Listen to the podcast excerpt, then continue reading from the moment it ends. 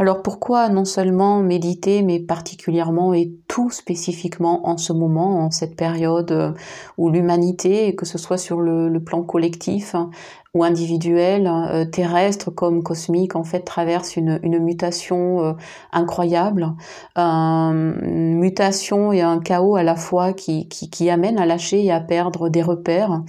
et à être, à faire cette expérience des pertes et être dans des processus de deuil.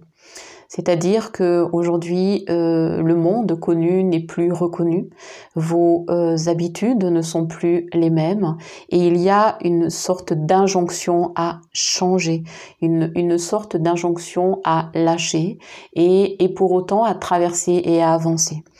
Si vous restez bien évidemment attaché à l'ancien ou dans le regret de l'ancien, vous allez euh, résister et vous allez rendre plus plus difficile en fait, voire plus douloureuse, voire plus souffrante encore le passage actuel. Il se trouve que euh, la méditation, euh, évidemment, est ancestrale, même si elle évolue, même si aujourd'hui on en parle différemment que dans, dans il y a des, des, dizaines, voire des centaines d'années, mais euh, elle est une pratique ancienne et contemporaine à la fois, qui a accompagné toutes les mutations, qu'elles soient vraiment collectives et ou très personnel. Donc je dirais que quand le monde extérieur est méconnaissable, quand le monde d'avant ne sera très probablement jamais de retour et quand vous n'allez très certainement pas retrouver vos habitudes d'avant, il est euh, recommandé d'installer, comme on a vu tout à l'heure évidemment, euh, hum, des, points de concentration, euh, de l'intuition, mais aussi de la routine. Alors routine au sens de revenir à la pratique, à du connu, pour vraiment installer un point d'ancrage qui amène de la sécurité intérieure. C'est-à-dire que aujourd'hui, méditer, je dirais encore plus que, d'habitude, ou je dirais même dire que de raison, euh, c'est vraiment méditer pour... Euh,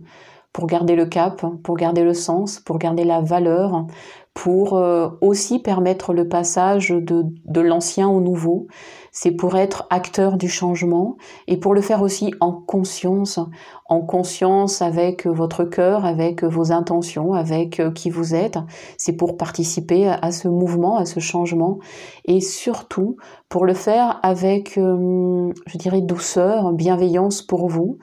et connaissance, c'est-à-dire que euh, ne pas aller contre les choses, ne pas aller contre le mouvement, mais l'accompagner et choisir la nature de l'expérience que vous allez faire. Voilà, en ce moment, si vous méditez plus particulièrement en ce temps de, de, je veux dire, de chaos et de mutation, parce que les deux sont vrais. C'est une transformation, donc on est aussi dans un passage. L'après nous est presque inconnu, en tout cas on ne peut pas le définir, mais on peut choisir de la direction dans laquelle on va.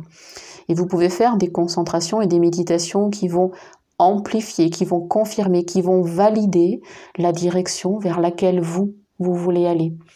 Et si individuellement nous sommes de plus en plus nombreux à acter euh, ce plus de lumière, ce plus de conscience, nous allons euh, diriger, en tout cas en faisant notre part, euh, l'humanité, l'énergie, les consciences dans la direction de l'expérience que l'on fait individuellement. Donc je dirais qu'il y a une part euh, personnelle, mais aussi une part euh, collective, parce que tout est relié et que actuellement plus que jamais, il fait vraiment sens que de méditer et je dirais même que de s'engager. Je dirais presque que méditer est aujourd'hui un acte euh, presque militant, c'est-à-dire je, je milite et je manifeste, mais pas les manifestations comme on pouvait l'entendre avant, mais je manifeste dans la réalité de mon quotidien, la réalité du monde que je souhaite voir advenir. C'est un engagement. C'est vraiment euh, la sincérité de votre âme qui vous appelle à vous engager dans une direction. Donc plus que jamais, oui, j'invite à méditer et je vous invite à trouver euh, votre façon de méditer, votre propre positionnement